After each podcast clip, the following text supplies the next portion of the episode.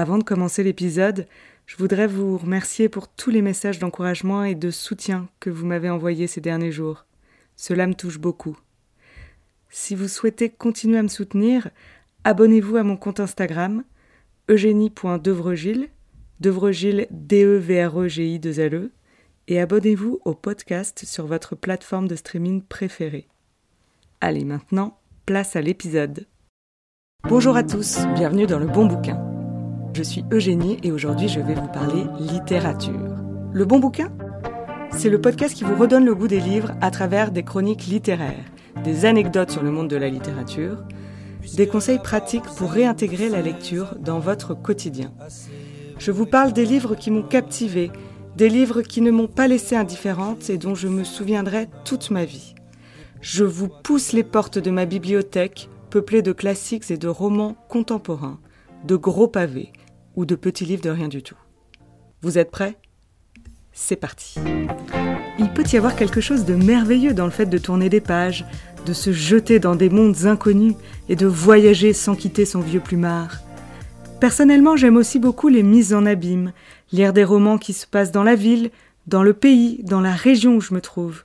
Quand je pars quelque part, je me renseigne toujours sur les œuvres littéraires emblématiques qui se passent à l'endroit où je vais, pour en remplir ma valise de bouquins. Je parle d'ailleurs de l'art de confectionner nos sélections de livres pour les vacances dans l'épisode 3 du podcast. N'hésitez pas à aller y faire un tour. Mais tout le monde n'est pas fait de la même étoffe. Il y a les goûts et il y a les couleurs, comme on dit. Philippe Delerme parle justement de ces deux fantaisies de lecteur dans la première gorgée de bière, plus précisément dans son petit chapitre intitulé Lire sur la plage. Il dit, je cite, qu'on tire de belles satisfactions à jouer sur le contraste. Alors qu'on est en train de lire sur la plage, sur le sable brûlant, et que l'on plonge sous le soleil dans le malheur pluvieux d'Oliver Twist, ou que l'on chevauche à la d'Artagnan dans l'immobilité pesante de juillet. Mais travailler dans la couleur est bon aussi, souligne-t-il étirer à l'infini le désert de l'Ecclésio dans son propre désert, et dans les pages, le sable dispersé prend des secrets de Touareg, des ombres lentes et bleues. Que l'on aime coller ses lectures avec ce que l'on est en train de vivre et peut-être habiter deux fois plus le moment, ou au contraire se plonger dans une histoire qui n'a rien à voir pour expérimenter l'évasion totale, dans un cas comme dans l'autre, on vit finalement la même chose. On n'est plus tout à fait nous-mêmes, car on lit. Aujourd'hui, je souhaiterais donc vous emmener dans les rues animées, les gratte-ciels imposants et les recoins cachés de la ville qui ne dort jamais. J'ai nommé New York. New York, c'est le fantasme du nouveau monde, du tout est possible. Où se dirigeait le Titanic en 1912 Pas ailleurs qu'en direction de New York. C'est la promesse, pas toujours tenue, mais qui reste réaliste quand même, d'un avenir meilleur. C'est le théâtre de rêves réalisés et brisés, le berceau de culture en constante ébullition, un melting pot de langues et de visages. C'est aussi bien sûr la ville de l'anonymat le plus total, où la solitude s'écrit avec un grand S en lettres d'or. Enfin, New York, c'est la ville de la littérature par excellence. Dans cet épisode, je vous embarque dans un voyage littéraire à travers les rues de la grosse pomme. Je n'explique pas totalement pourquoi je fais la mention de ce sobriquet qui me dégoûte. Sûrement parce que quand on parle de New York, la société nous donne l'impression qu'il est inévitable. Bref, accrochez-vous car cet itinéraire littéraire ne manquera pas de vous émerveiller ni de vous inspirer. Ensuite, libre à vous de prendre des billets ou pas pour vous y rendre dans la vraie vie. Place à la chronique. Les trois livres que je vais vous présenter se déroulent tous entre les années 1950 et 1970 à New York. Le premier livre dont je voudrais vous parler aujourd'hui s'intitule Moon Palace. C'est un roman de l'écrivain américain Paul Auster publié en 1989. C'est l'histoire de Marco Stanley Fogg, un jeune homme en quête d'identité et d'aventure à New York. Ce livre est fait de rencontres et de réflexions. C'est un livre d'ambiance, admirablement écrit. Quand notre Marco Stanley Fogg arrive à New York, nous sommes en 1965. Il a 20 ans, il est orphelin, il n'a pas d'argent, pas de ressources, pas d'amis, en gros, c'est pas la joie. Il s'installe dans une chambre sordide parmi les caisses de livres que son oncle lui a offert et avec pour seule vue l'enseigne du Moon Palace, un restaurant asiatique. Même s'il touchait déjà le fond, il se met à creuser encore. Sa situation s'empire puisqu'il devient SDF et s'installe à Central Park. La chance finit par tourner lorsqu'il est engagé comme aide-soignant par un homme excentrique et plutôt âgé nommé Thomas Effing. Le roman explore les thèmes de l'identité, de la solitude, de la famille, de la recherche de sens et de la relation entre le passé et le présent. L'intrigue est assez complexe avec des rebondissements inattendus, des coïncidences, etc. L'une des caractéristiques marquantes du roman est la façon dont Paul Auster utilise New York comme toile de fond, en explorant ses quartiers variés et ses habitants excentriques, tout en montrant comment la ville peut influencer et transformer la vie de ceux qui y habitent. Moon Palace est un roman introspectif et riche en émotions qui offre une réflexion profonde sur la vie, la famille et la quête de sens.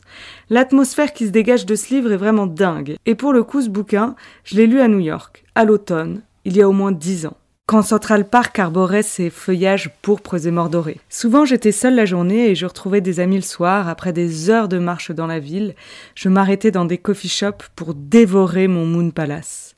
Lorsque je repense à ce voyage, je repense à ce livre, et quand je repense à ce livre, je repense à ce voyage. Les deux dialoguent à merveille.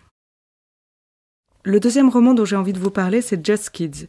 C'est un livre écrit par l'artiste et musicienne Patti Smith, publié en 2010 chez Gallimard. Ce sont des mémoires qui racontent son amitié et sa relation avec le célèbre photographe Robert Mapplethorpe, ainsi que leur début dans le New York artistique des années 60-70. Le livre commence par le récit de la jeunesse de Patti Smith qui est née dans une famille modeste du New Jersey. Elle se sent étrangère dans son environnement et à la fin des années 60, elle quitte sa ville natale pour s'installer à New York où elle vit dans une grande pauvreté. Et elle commence petit à petit à faire son trou et entrer finalement dans la scène artistique de la ville. Dès les premières pages du livre, elle raconte sa rencontre avec Robert Mapplethorpe, un jeune artiste en devenir. Ils vont tous les deux nouer une relation complètement fusionnelle, d'abord amoureuse, puis amicale, très forte, mais aussi artistique. C'est une relation en somme très particulière et très puissante. Ils parlent chacun de leur art, partagent leur passion pour la musique et la poésie et s'encouragent mutuellement dans leurs aspirations créatives. Le livre décrit leur véritable vie de bohème à New York, dont les conditions de vie très précaires n'entachent en rien leurs rêves artistiques. Patti Smith devient chanteuse et poétesse, tandis que Mapplethorpe se tourne vers la photographie. Leurs chemins artistiques les mènent finalement chacun vers la notoriété. Patti Smith devenant une icône du rock et Mapplethorpe un photographe renommé. Just Kids explore également la sexualité de Mapplethorpe, sa découverte de son homosexualité et son voyage vers l'acceptation de soi, ainsi que sa lutte contre le sida à une époque où la maladie était mal comprise et stigmatisée.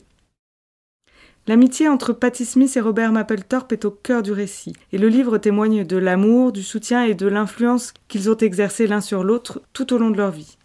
Il rend hommage à la fantaisie, à l'art et à la scène artistique effervescente du New York de cette époque.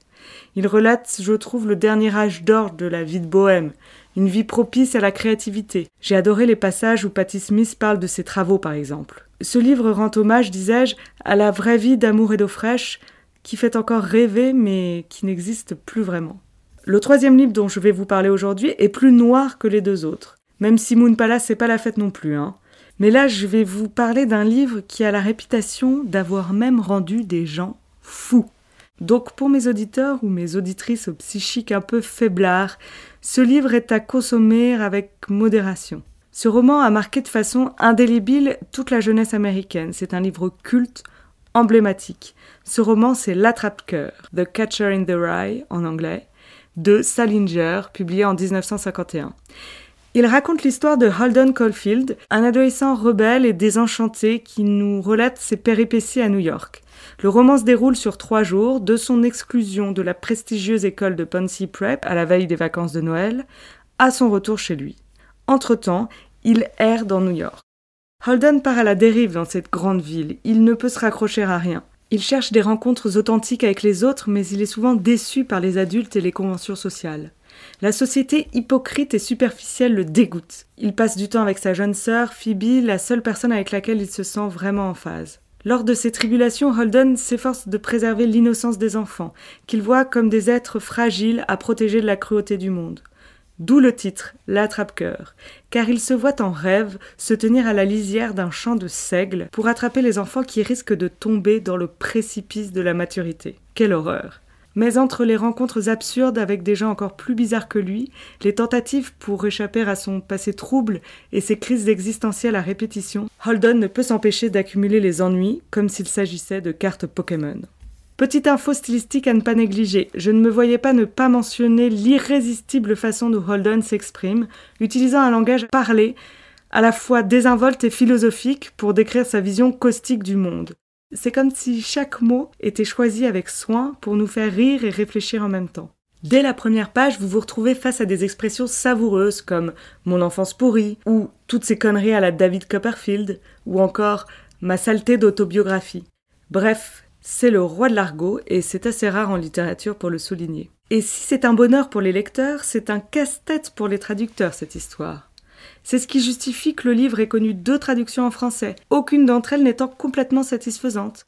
La seconde plus respectueuse de la forme, la première plus fidèle à l'esprit du livre par sa tonalité juvénile. Il y a d'autres explications au ramdam qu'a créé le livre à sa sortie, outre l'originalité de son sujet, l'adolescence, à l'époque où on parlait peu de cet âge si complexe, et le langage fleuri. En effet, si ce livre a marqué toute une génération, il a aussi complètement bouleversé son propre auteur, Salinger, qui ne s'attendait pas à un tel succès. On ne sait pas trop ce qu'il se passe euh, dans sa tête, mais il quitte sa vie new-yorkaise pour une existence reculée. L'auteur, qui faisait pourtant dire à son personnage dans le livre, je cite, mon rêve, c'est un livre qu'on n'arrive pas à lâcher et quand on l'a fini, on voudrait que l'auteur soit un copain, un super copain, et on lui téléphonerait chaque fois qu'on en aurait envie. Salinger fait vraiment complètement le contraire. Il s'isole et refuse de s'exprimer dans les médias. Il ne publie plus rien à partir de 1965 et s'oppose à toute adaptation de l'attrape-cœur au cinéma. Cependant, il ne cesse d'écrire et à son décès, plusieurs histoires sont retrouvées dans sa maison. Et bien sûr, il y a aussi le fait qu'il plane une espèce de fantasme autour de ce roman, qui peut avoir un impact puissant sur certains lecteurs. En effet, on dit qu'il peut provoquer des réactions émotionnelles intenses et parfois contradictoires chez ceux qui le lisent. L'attrape-cœur va même être banni de certaines bibliothèques d'établissements scolaires au motif qu'il donnerait un mauvais exemple aux adolescents. L'attrape-cœur pourrait avoir incité Mark David Chapman à tuer John Lennon, John Warnock Hinckley Jr. à tenter d'assassiner le président Ronald Reagan, et Robert John Bardo a tué l'actrice Rebecca Schaeffer. Tous ces hommes agresseurs avaient en commun une chose, c'est d'avoir l'attrape-cœur comme livre de chevet. C'est dingue, vous trouvez pas? En fin de compte, l'attrape-cœur est une plongée exquise dans l'esprit tourmenté d'un adolescent en révolte contre un monde qu'il trouve faux et hypocrite. C'est une ode à la recherche de sens dans un monde absurde, raconté avec une ironie mordante qui fait mouche à chaque page. C'est un magnifique roman sur l'adolescence, sa richesse et son ambivalence. Ces trois livres qui se passent à New York sont à lire, je pense, dans une vie. Et New York est aussi à visiter, je pense, une fois dans sa vie. C'est une ville à l'énergie débordante, foudroyante même. Simone de Beauvoir le disait elle-même, il y a quelque chose dans l'air de New York qui rend le sommeil inutile. Lisez ces trois livres, ici ou ailleurs, vautrez dans votre canapé ou au cœur du réacteur. Mais lisez-les.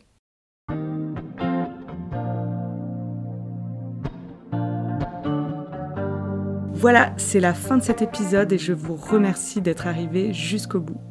Comme d'habitude, n'hésitez pas à me laisser plein d'étoiles partout sur toutes vos plateformes d'écoute. On se retrouve dans deux semaines et en attendant, bonne lecture